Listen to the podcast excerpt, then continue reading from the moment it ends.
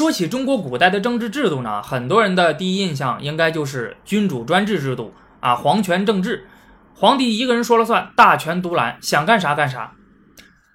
但是，如果我们翻阅史书的话，我们就会发现啊，只有君主专制制度达到顶峰的明清时期，那个时候皇帝的权力可能才更接近于很多人的这种想象。那明清之前的皇帝呢？他们当然也想这样了，对吧？谁不想一个人说了算啊？大权独揽，所有人都听我的，多爽！但是由于之前各种原因，很多皇帝事实上根本就做不到。他们在实际的政治之中呢，或多或少都会受到外界的限制。而在东晋时期，这种限制皇权的力量达到了中国古代的巅峰。这种力量就是世代为官、控制朝政的世家大族，也被称为门阀。东晋时期，门阀的势力达到了与皇权并立，甚至超越皇权的地步，号称与皇帝共治天下。皇帝成为了各大门阀维护势力平衡的利用对象和国家统一象征的吉祥物。历史上就称这种现象为门阀政治。那么，这种门阀政治是怎么形成的呢？这个呀，就必须要提起一个门阀氏族——琅琊王氏，号称东晋第一门阀，是他开启了。东晋百年门阀政治的格局，以至于当时所有人都在说“王与马共天下”。这个“王”呢，指的就是琅琊王氏；“马”就是东晋皇族司马氏。啊，像大家比较熟悉的书圣王羲之，他就出身于琅琊王氏。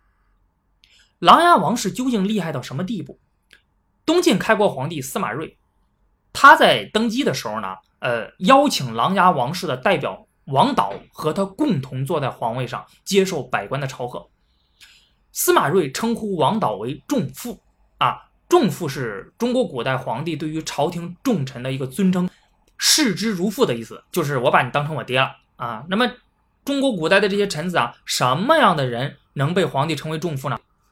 齐桓公称呼管仲为仲父，秦始皇称呼吕不韦为仲父啊，你可想而知王导的这个地位。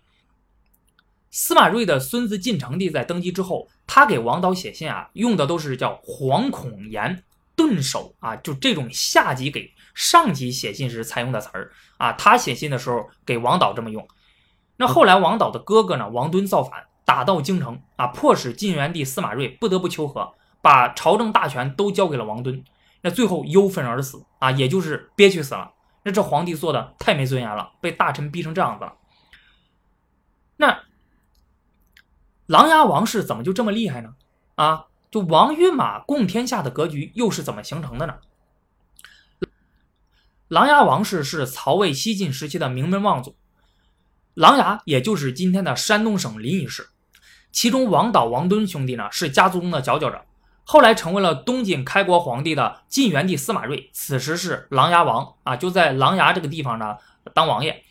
他是司马懿的曾孙，西晋开国皇帝晋武帝。司马炎的侄子，琅琊王氏和他呢，因为这个两个家族嘛，他都在琅琊这个地方生活啊，也都需要借助对方的势力，所以一直是交好联姻。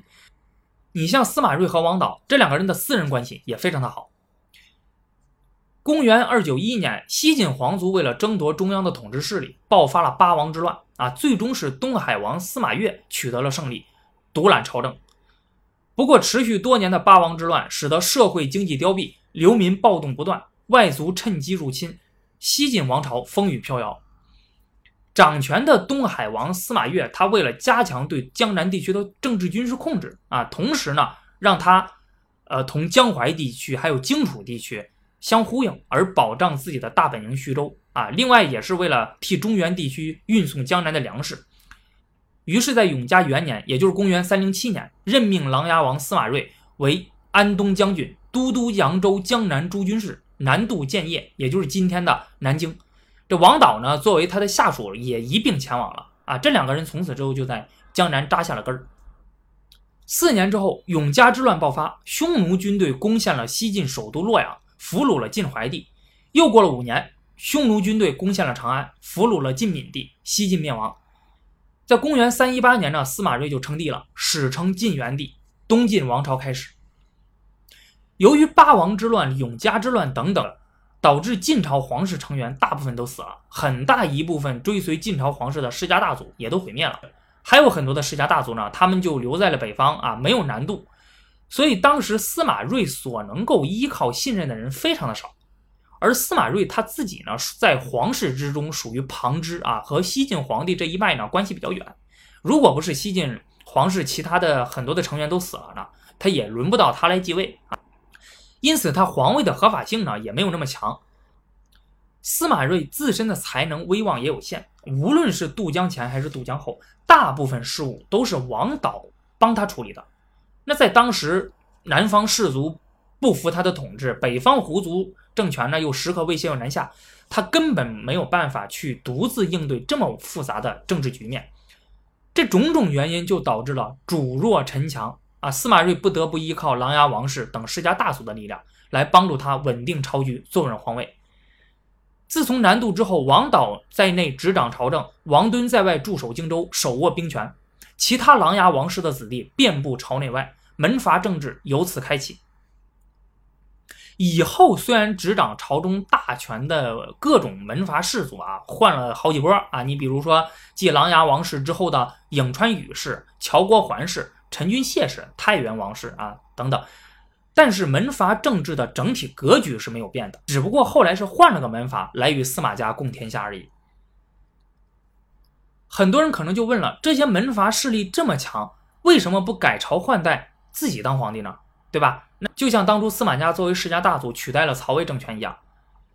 那这些门阀啊，他不是没有这么想过，而且他还真这么干过。比如琅琊王氏的王敦，两次反叛，迫使晋元帝把朝政大权交给了他，由此琅琊王氏的权势达到了顶峰。但是他仍不满足，后来还要想过篡位自立，自己当皇帝。但是遭到了皇帝和其他门阀的反对，最终兵败身死。还有乔国桓氏的桓温啊，就是说出来那句“大丈夫如果不能流芳百世，那就遗臭万年”的哥们儿啊，这句话和曹操的“宁可我负天下人，休教天下人负我”有一拼。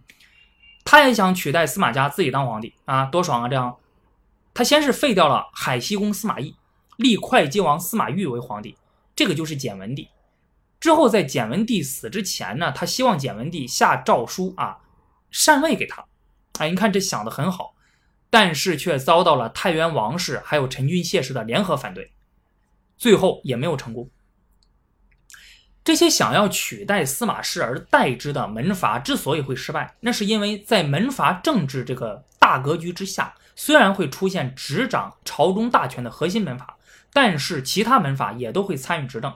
相当于是联合执政啊，他们的势力也都非常的强大，而这些门阀他为了维护自己的利益，是不会允许任何一家门阀势力过大、独揽大权、具有压倒性优势的，更不要说取代司马家改朝换代了啊！谁敢这么做，那就会遭到其他所有门阀的联合反对。那么皇帝就没有想过要反抗吗？啊，你没想过要限制这些门阀们吗？对吧？你这皇帝当得跟傀儡似的，不憋屈吗？当然反抗过，谁愿意受这气呀？谁不想自己说了算？谁愿意和别人共天下呢？但是我和你说没用啊！在东晋初期，门阀政治形成的关键时期，皇权对门阀政治进行了两次重大的反抗，但是全都失败了。第一次是晋元帝司马睿，他感受到琅琊王氏势力实在是太大了，威胁皇权，呃，所以就想进行制约。他重用刁协、刘伟、戴渊等其他士族，并逐渐疏远了王导啊，而且还允许刘伟、戴渊招兵买马，镇守地方。名义上是防备北方胡族的入侵啊，但是实际上谁都很清楚，他就是为了防备手握重兵的王敦。结果就引起了王敦的强烈不满，他发动叛乱，攻入了京城建康，诛杀了反对他的士族，还迫使司马睿把朝政大权都交给他。司马睿也因此忧愤而死。第二次，晋明帝，也就是晋元帝司马睿的儿子，他重用另一大门阀颍川宇氏来和琅琊王氏抗衡啊，并且重用了宗室外戚执掌禁军，甚至在临死之前呢，还想过要托付后事给这些宗室外戚，并废除执政的宇亮、王导等门阀士族的打算。这些人利用手握禁军的便利条件，封闭宫中啊，不允许群臣探望皇帝。最后是颍川宇氏的代表人物宇亮。他凭借着皇帝舅舅的身份，面见晋明帝，陈说了利害啊，并且消灭了这场阴谋。皇权的这两次反抗之所以会失败，是因为门阀士族势力实在是太庞大了，手握兵权，皇帝实力弱小，皇权不振，根本无法与之抗衡。而不同门阀之间虽然有矛盾，但是在维护门阀政治格局的立场上是一致的。一旦皇帝想要利用各个门阀之间的矛盾加强皇权，对门阀政治格局造成严重威胁的时候，就会遭到所有门阀的反对。比如，各个门阀虽然反对王敦篡位的这种做法，但是对王敦一开始造反、清除晋元帝身边想要维护皇权的大臣的做法呢，却并不反对，而且给予支持。庾亮他反对皇帝重用宗室和外戚，其目的也是为了维护巩固现有的门阀政治格局啊，不希望有人打破它。各个门阀为了自己的利益最大化，都力图挟制皇帝，使其他门阀听自己的。因此呢，在门阀政治巩固之后，东晋政治的主要矛盾那就不是皇权和门阀之间的矛盾了，而是不同门阀之间的矛盾。为了独揽朝政，各个门阀之间展开角逐。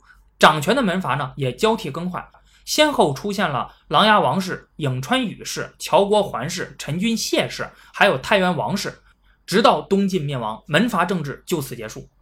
那么，关于门阀政治是如何消失的呢？关注我，下期我们聊一下。